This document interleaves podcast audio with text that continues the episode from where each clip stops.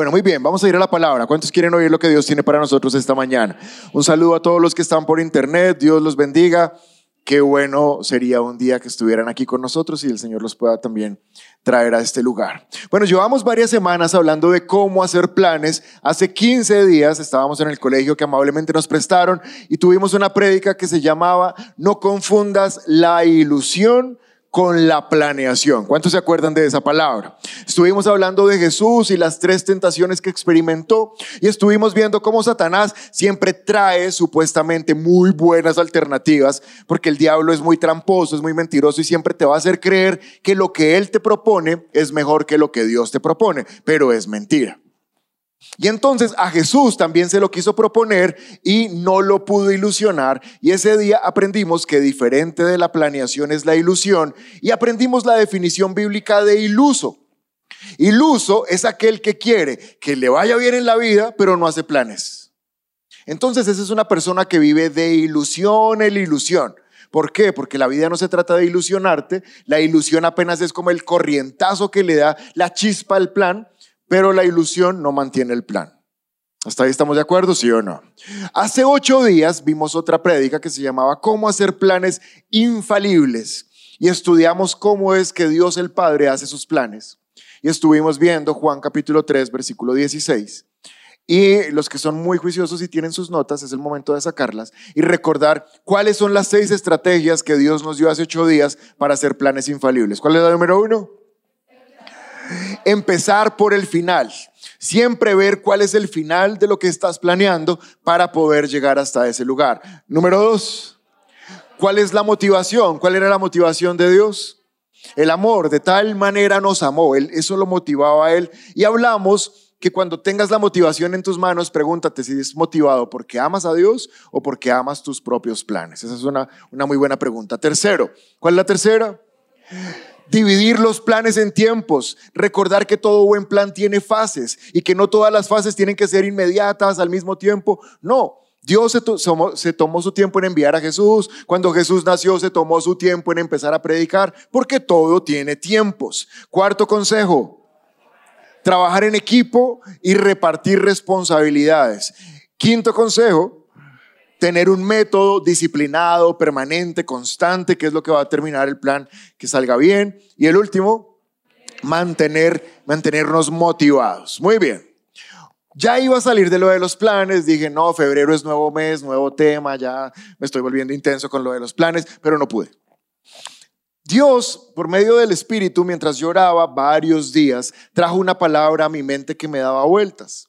Y esa palabra que se repetía era sabiduría sabiduría.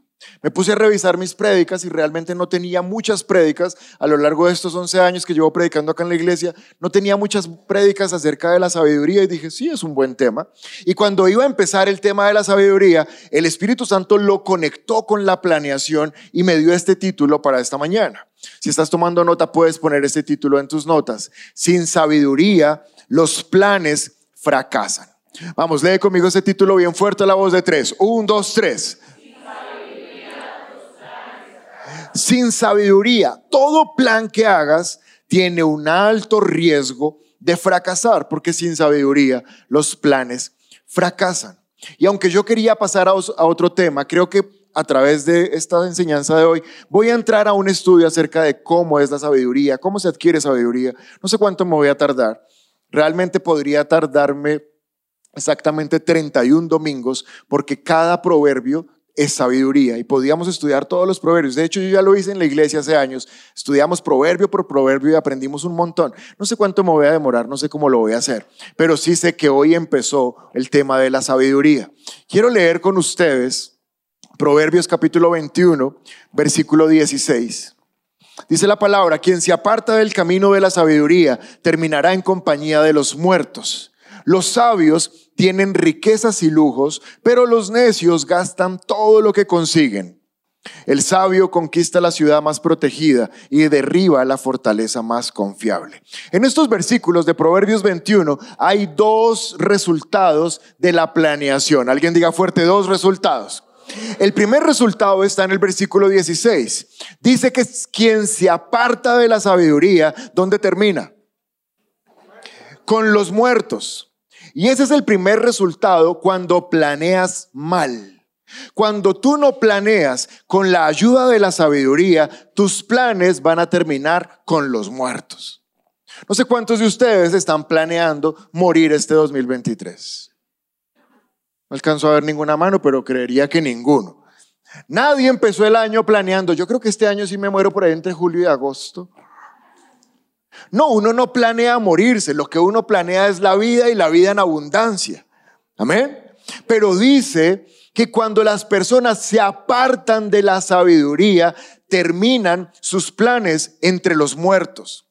No estoy hablando únicamente de que físicamente vas a terminar en un cementerio, pero es que realmente es muy probable que si tú no le pides a la sabiduría ayuda, otros planes como las finanzas, como las relaciones, como el bienestar de tu familia, como una empresa que quieras emprender, como tu propia vida, termine entre los muertos. Porque mucha gente digo, uy, este año sí pongo empresa. ¿Qué? Están entre los muertos, no empezó nada. No, este, esta relación si es seria. ¿Qué? Eso ya se acabó. Ya está llorando ahí entusado.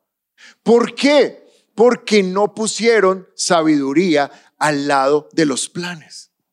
Y ahora en vez de tener una relación feliz, dichosa, están entre los muertos que están despechados porque eligieron mal la persona a la cual le dijeron que amaban.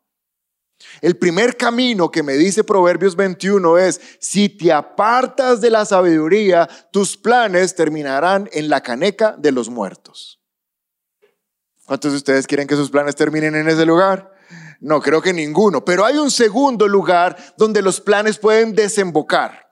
Y es el versículo 20, dice, lee conmigo el versículo 20, la voz de tres, un, dos, tres. Los sabios tienen riquezas y lujos, pero los necios gastan todo. Ahora el versículo 22, bien fuerte, el sabio... Ya, el sabio conquista la ciudad más protegida y derriba la fortaleza más confiable. Vuelve al 20, mira el versículo 20. El versículo 20 está hablando de un segundo tipo de personas, muy diferentes al del grupo número uno. El versículo 20 está hablando de gente que invita la sabiduría a sus decisiones que planea pidiéndole a la sabiduría ayuda. Y dice que estos se llaman sabios y tienen riquezas y lujos. ¿Cuántos quieren riquezas y lujos? Ay, no, pastor, ¿qué tal? Yo no soy codicioso. ¿Qué? Si es que cuando la Biblia no dice riquezas, no está hablando solo de dinero.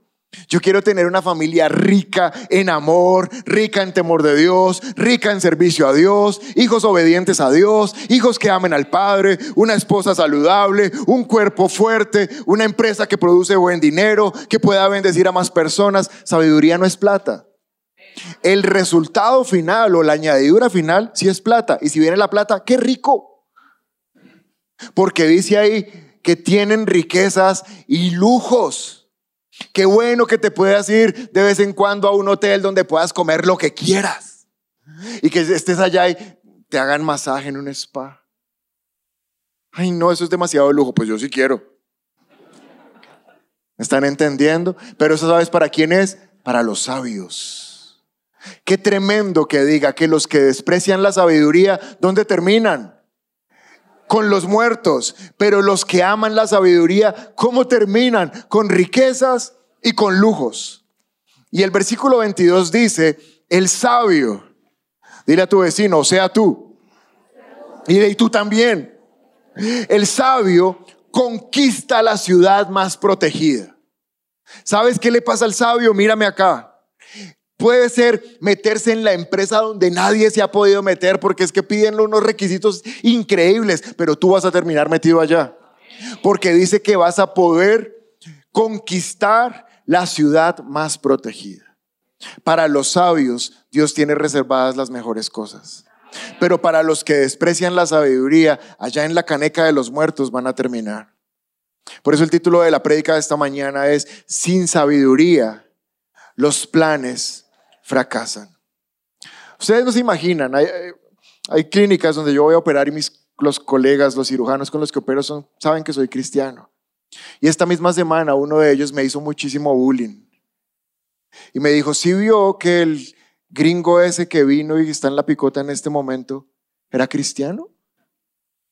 ¿Qué le parece a usted eso? Si ve las fotos ahí con una cruz en la espalda, me decía. Y es demasiado triste. ¿Cómo este hombre, ahora tenemos que orar por ese Señor para que Dios tenga misericordia de él? Porque igual es un ser humano.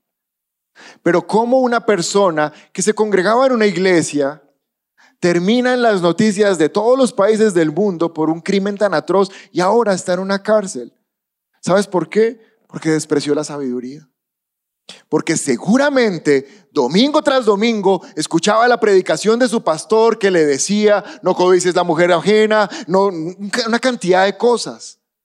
Pero es que de nada nos sirve venir a escuchar y escuchar y escuchar si no hacemos de nuestro estilo de vida la sabiduría. ¿Me estás comprendiendo? Y eso le pasó a ese señor y uno lo mira desde el televisor y dice, mucho infeliz. Pero uno está de este lado, está recibiendo también sabiduría y la pregunta es, ¿la vas a aplicar? ¿O terminarás en la caneca de los muertos? Porque es que no simplemente por oír que la sabiduría viene. Y me pareció fuerte cuando él se burló de mí porque este señor le estaba pasando esto, pero realmente lo que me puso a pensar es que a veces, a pesar de que recibimos mucha palabra, no la aplicamos. Uh. Proverbios capítulo 3, versículo 5, dice la palabra de Dios, confía en el Señor de todo corazón y no en tu propia inteligencia. Busca su voluntad en todo lo que hagas y Él te mostrará cuál camino tomar. No te dejes impresionar por tu propia sabiduría, en cambio, teme al Señor y aléjate del mal. Mírame un segundo acá, iglesia. Este año, día tras día, se va a tratar de tomar decisiones. Cada día del año, claro, algunas gigantescas de mucha importancia, de mucha plata, de mucho riesgo, otras bobas como si te pones de azul o de rojo la ropa ese día, pero todos los días del año se van a tratar de tomar decisiones. Algunas van a ser, si decides entre A o B, cuál de las dos te conviene más. Algunas van a tener A, B, C, D, E. Y entre más opciones de, de decidir, más posibilidad de equivocarte. Es un año donde si no le pedimos a Dios dirección, puede que nos estemos de equivocación en equivocación. Y el problema es que cuando uno va de error en error, va de pérdida en pérdida. Por eso el consejo del versículo 7 es violento, es demasiado bueno. No te dejes impresionar por tu propia sabiduría. Ahora, no sé ustedes, en la reunión anterior les dije que me hicieran, vamos a hacer algo, y los de la reunión anterior me sorprendieron, lo hicieron muy bien. Entonces espero lo mejor de ustedes. A la voz de tres, todos vamos a hacer un sonido de impresión. Un, dos, tres. Bien. Oiga bien. ¿Qué es impresionarte? Es cuando te impresiona algo porque supera la expectativa de lo que estabas esperando ver. ¿Estamos de acuerdo, sí o no? Y aquí dice, no te dejes impresionar, no te dejes hacer ¡ah! Por tu propia sabiduría, porque el que se deja impresionar por su propia sabiduría es un bobo. Cuando uno se dice a sí mismo, uy, qué inteligente soy. No es que, qué pelera. Qué espectáculo, qué coeficiente, qué habilidad, qué, qué sabiduría, qué inteligencia, qué gracia. Ese día quedaste como un perfecto bobo. Porque dice el versículo 7, no te dejes impresionar por ti mismo. Los que se dejan impresionar por ellos mismos terminan en el lugar de los muertos. Por el contrario, dice el versículo 5, confía en el Señor y no en tu propia inteligencia. No en tu propia inteligencia. Quiero definir la palabra sabiduría para los que están tomando nota y para los que no, también. ¿Qué es sabiduría? Yo traía un concepto en mi mente de lo que es sabiduría. ¿Esa silla está desocupada? Mira que hay una silla si te quieres sentar. Sabiduría para mí, mírame a mí. Sí, todos. Ay, mira. Sabiduría, el concepto que yo tenía de sabiduría era aplicar correctamente el conocimiento. Esa era una definición buena, pero incompleta. Es decir, que la sabiduría es que tú sabes lo que tienes que hacer y lo haces.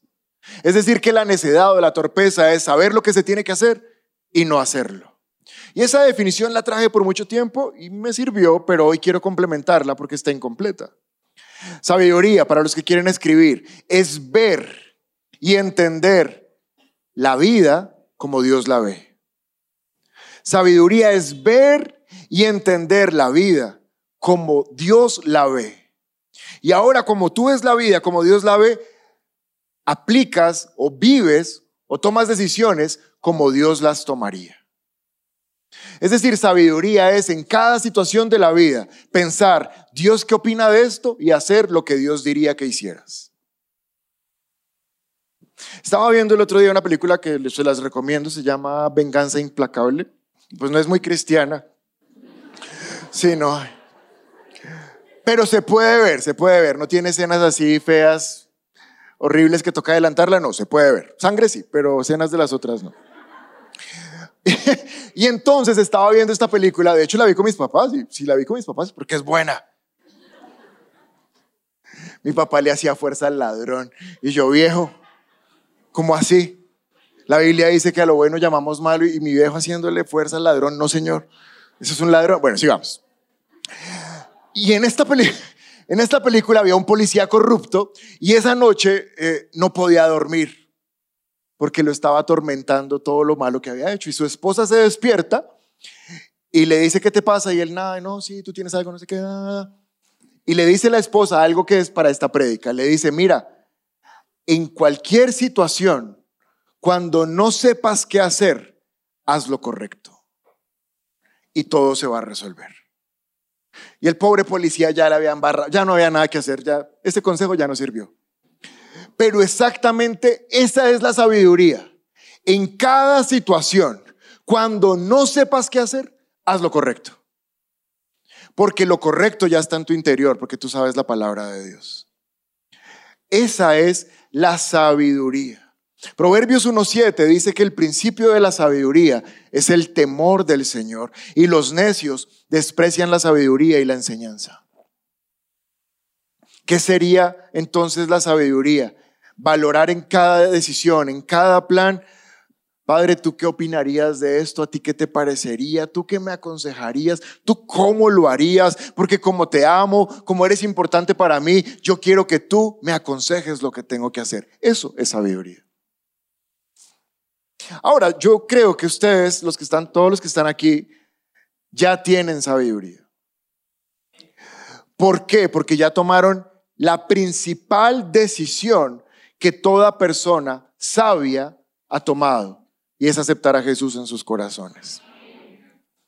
Es la decisión más sabia sencillamente porque tiene resultado eterno. Solo por haber recibido a Cristo en tu corazón, ya no te vas al infierno. Eso es ser demasiado sabio. Aquí dice, los necios desprecian la sabiduría y son necios precisamente porque cuando les hablas de Jesús dicen, bah, qué bobada. Y están tomando la decisión más torpe que podrían tomar y es irse al infierno. Pero que tú estés esta mañana buscando la palabra y viniendo a la iglesia quiere decir que tú tomaste una buena decisión. Recibiste a Jesús en tu corazón. Como resultado de recibir a Jesús, vino el Espíritu de Dios a tu vida.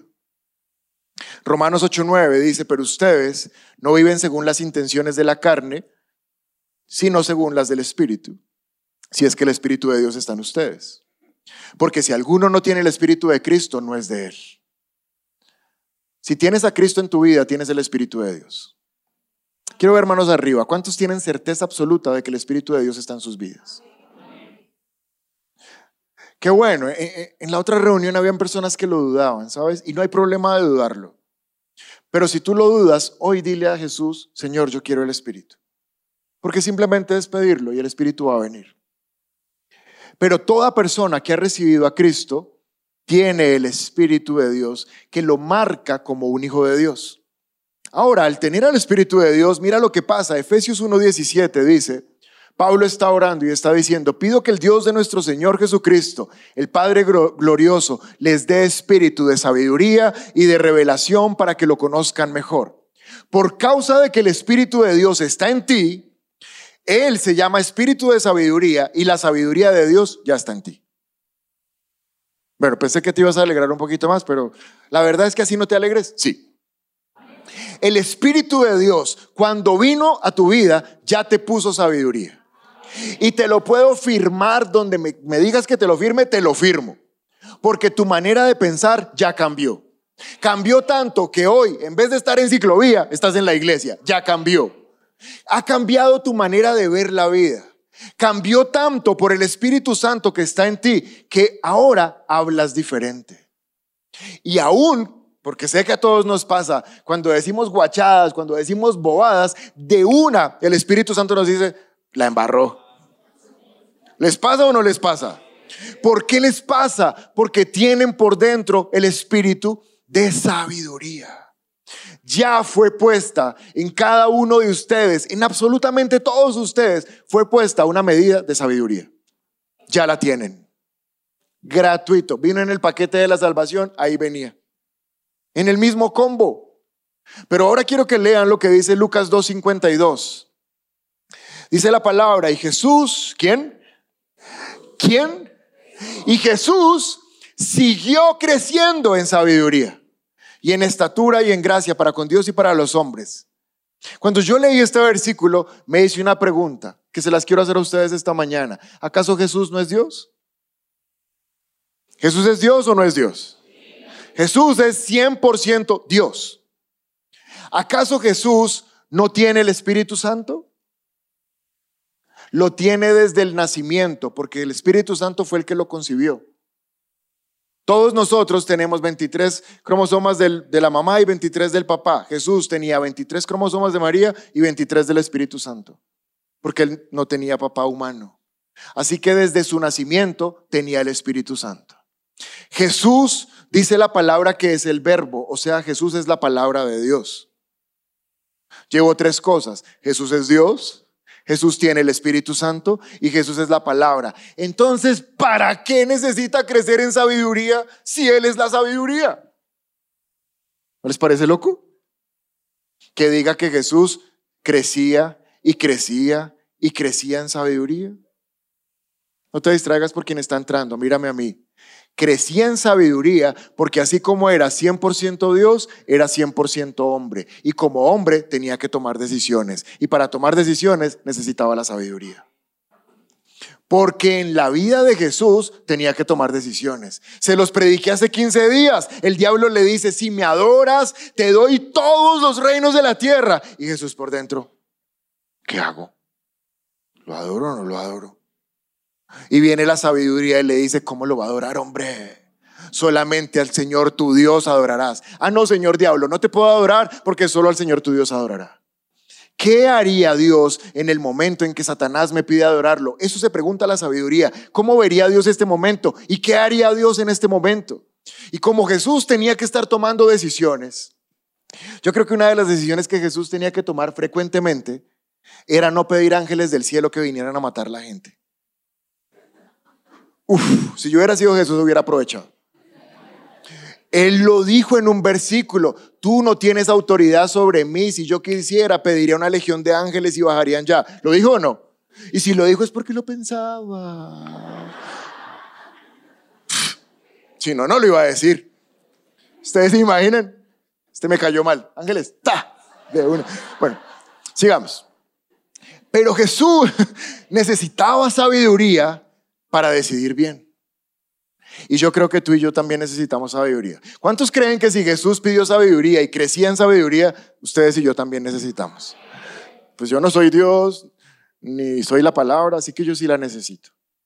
Por eso les quiero dar esta mañana cuatro consejos. Cuatro consejos para aumentar la sabiduría. Para poder, como Jesús, crecer en sabiduría.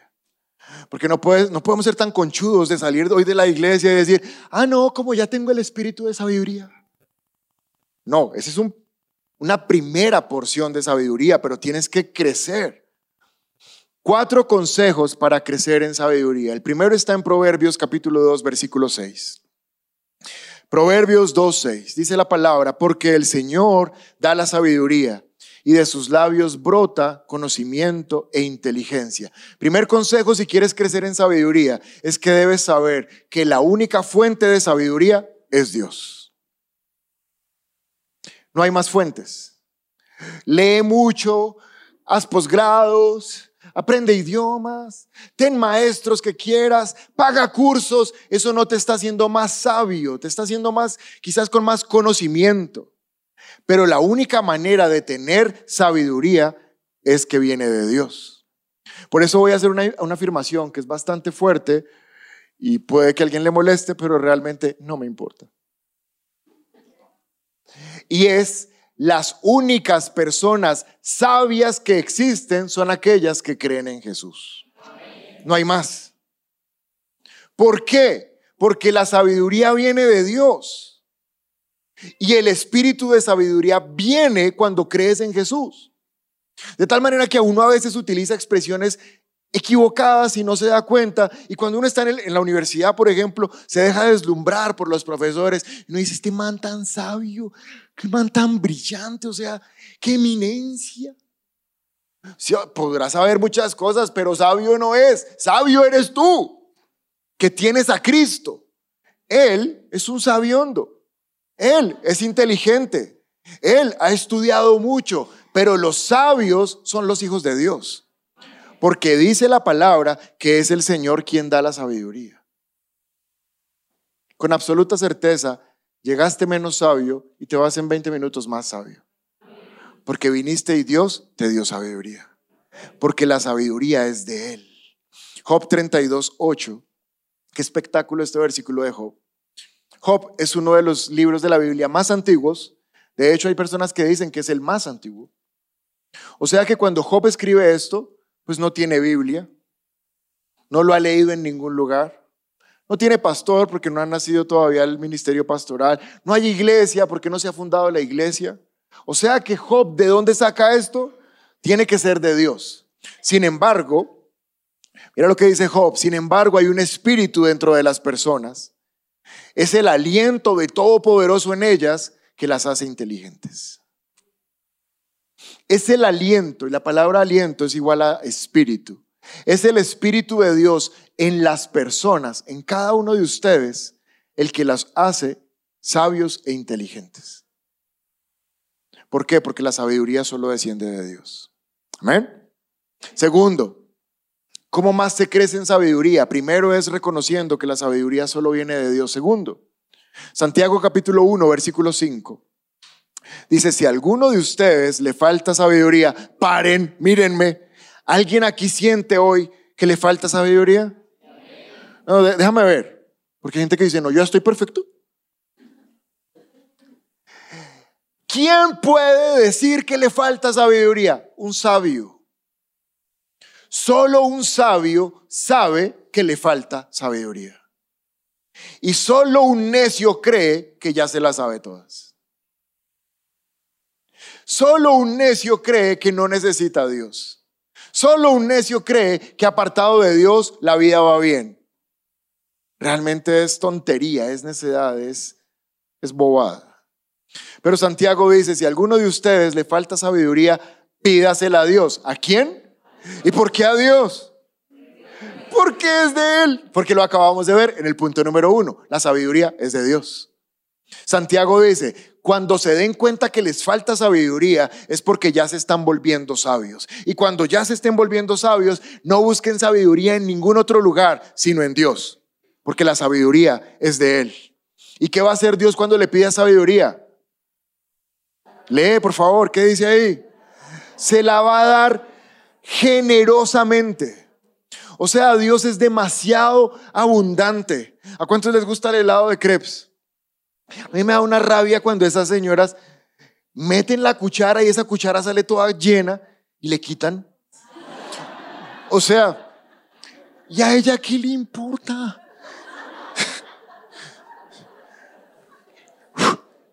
ya está en eso, ya, ya me sabe.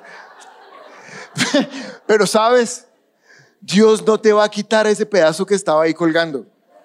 Si le pides sabiduría, te la va a dar completa porque Él la va a dar generosamente sin menospreciar a nadie. Dios no menosprecia. ¿Sabes quién menosprecia? El ser humano. El ser humano marca a las personas. Es que ese estudiante es malo. Y es que no da el promedio. Es que en esa materia es bruto. Es que no pudo entrar a la universidad. Es que no fue capaz con ese trabajo. El ser humano es el que menosprecia, pero Dios siempre te ve sabio. Siempre te ve con sabiduría, porque la sabiduría es de Él. Proverbios 21, 30 dice, no hay sabiduría humana, no hay entendimiento, no hay proyecto que puedan hacerle frente al Señor. No hay nada que le pueda hacer frente a la sabiduría de Dios. Por eso tenemos que pedir y aceptar que necesitamos sabiduría. Tercer consejo, si quieres crecer en sabiduría, está en 1 Corintios 3, 18. El primero es, reconoce que la sabiduría es de Dios. El segundo es, acepta que necesitas cada vez más sabiduría. Y el tercero está en 1 Corintios 3, 18. Dice la palabra, dejen de engañarse a ustedes mismos. Si piensan que son sabios de acuerdo con los criterios de este mundo, háganse ignorantes para así llegar a ser sabios.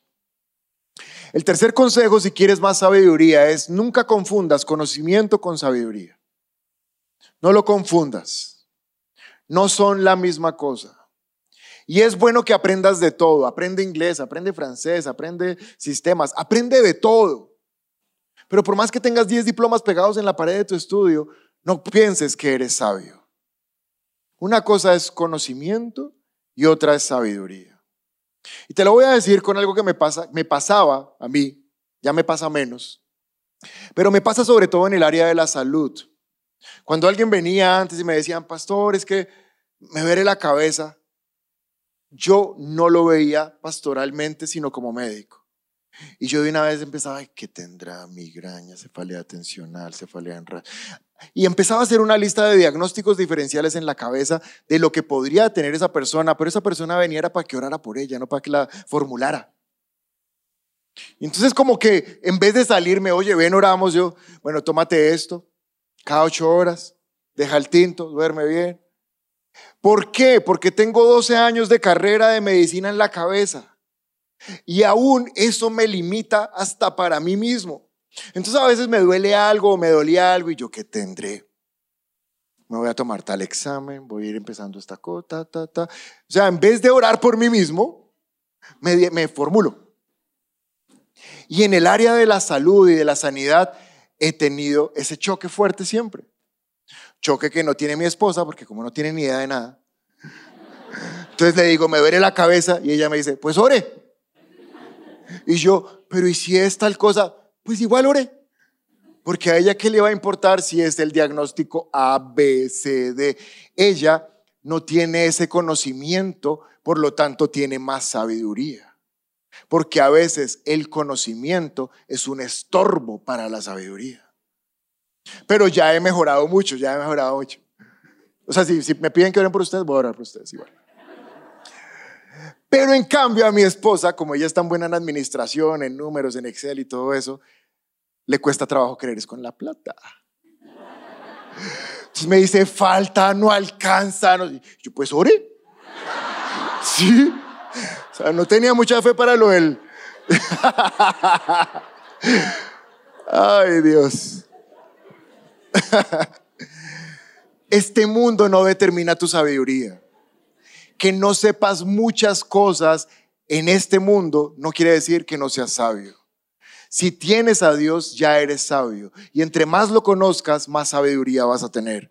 Isaías 5:21 dice, qué aflicción para los que se creen sabios en su propia opinión y se consideran muy inteligentes. ¿Dónde van a terminar estos?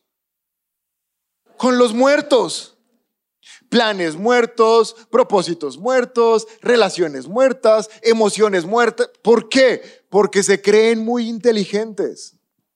¿Sabes que después de esta prédica lo mejor que podemos salir es decir, Señor, guíanos en todo? O sea, ayúdanos en todo. Hasta en lo que yo creo que soy un, un as, un duro. Señor, hasta en eso ayúdanos.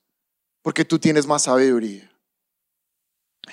Y el último consejo, el tercero era, no confundas sabiduría con conocimiento y que a veces toca bajar el conocimiento para que pueda crecer la sabiduría. Pero el último consejo está en Santiago 3 del 13 al 15. Santiago 3, del 13 al 15. Dice la palabra, ¿quién de ustedes es sabio y entendido? Demuéstrenlo con su buena conducta y por medio de actos realizados con la humildad propia de la sabiduría. Pero si ustedes abrigan en su corazón amargura, envidia y rivalidad, no tienen de qué presumir, no son sabios, están falseando la verdad. Versículo 15. Porque esta clase de sabiduría no es la que desciende de lo alto, sino que es terrenal, estrictamente humana y diabólica. El versículo 15 es donde quiero que hagas énfasis. Puedes mirar la pantalla y leer conmigo ese versículo a la voz de tres bien fuerte. Un, dos, tres. Esta clase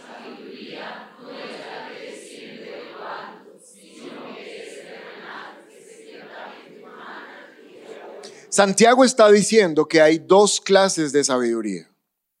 La primera es la que desciende de lo alto, que es la que llevo como 20 y algo, 30 minutos predicando. Es la sabiduría de Dios, es como Dios ve las cosas, es como Dios haría las cosas, se llama sabiduría de lo alto.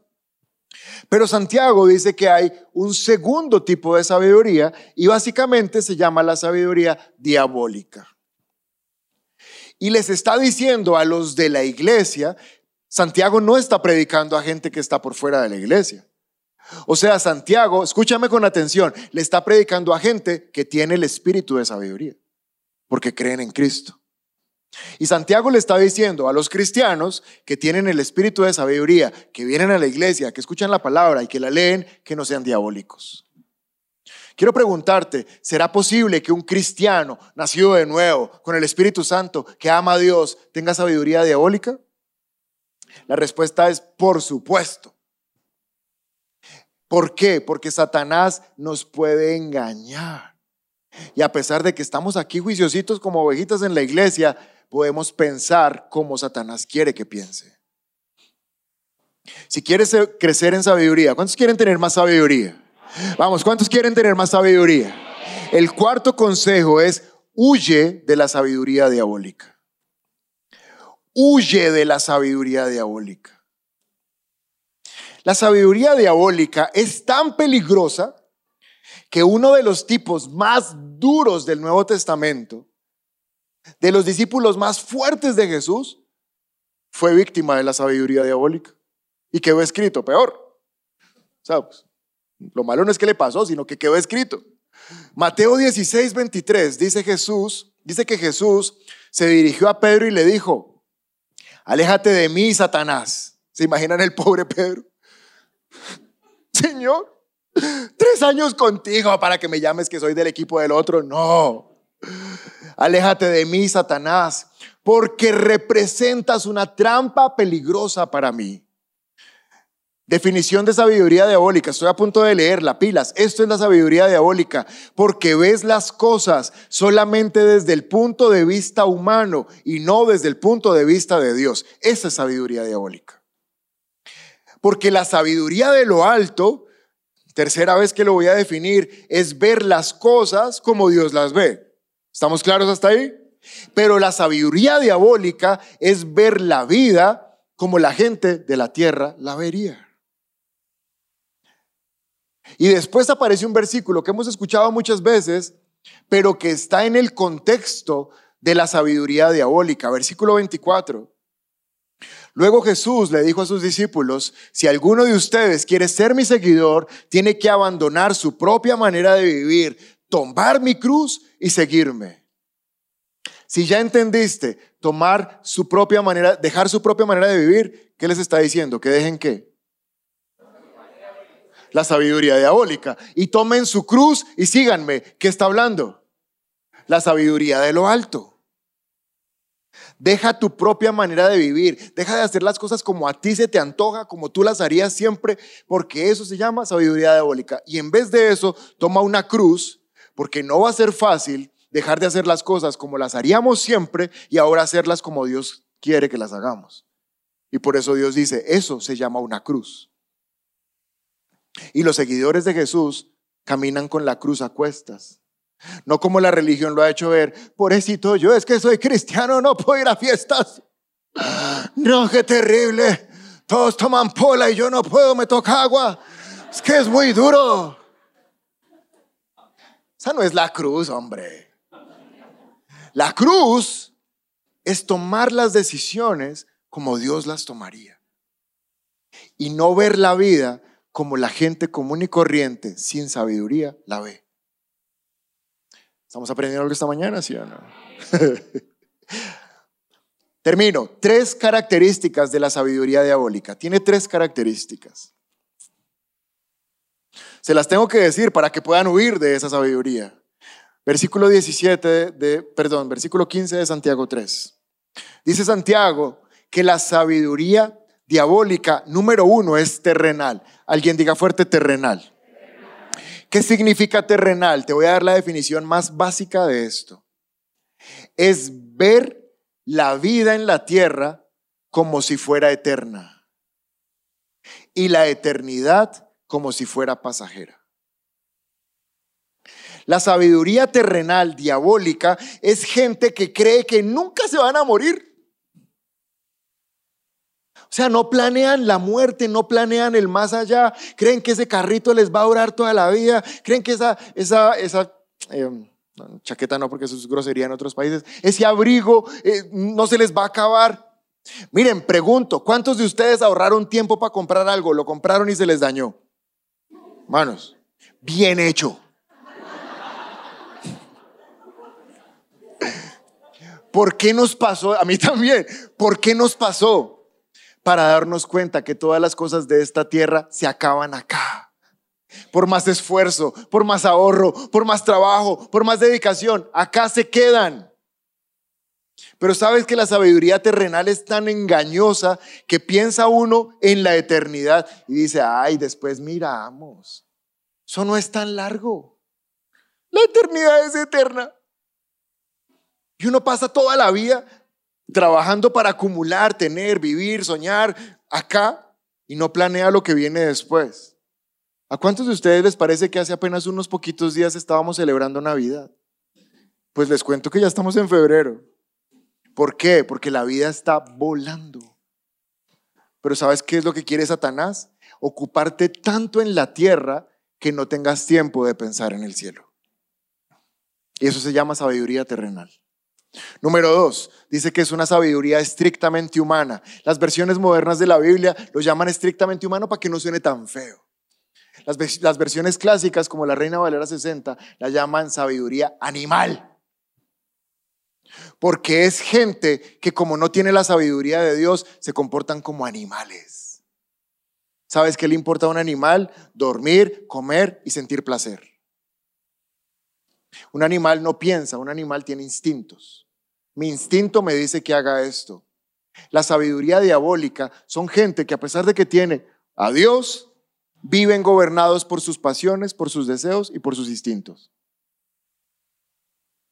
Y es en contra de la sabiduría de Dios. Si quieres la sabiduría de lo alto, tus pasiones, tus deseos, tus perezas, tus ganas no te pueden gobernar. Te tiene que gobernar la palabra.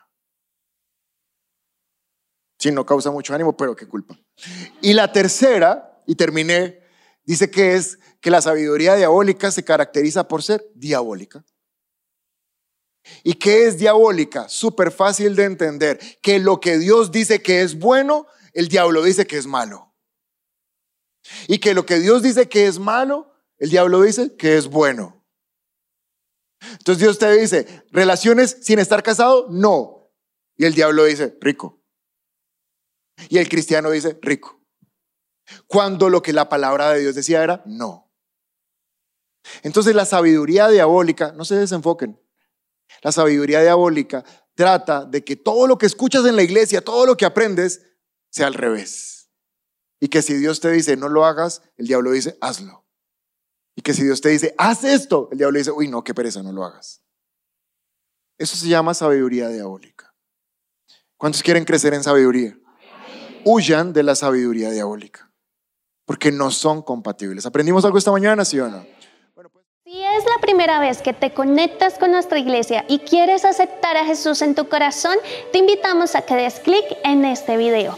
También queremos conocerte, así que te invitamos a que nos dejes todos tus datos personales en nuestro sitio web. Por último, si quieres ver nuestro último video, te invitamos a dar clic aquí. Recuerda suscribirte, activar las notificaciones y seguirnos en todas nuestras redes sociales. Somos un lugar cerca de ti y trabajamos por una nueva generación. Sebastián.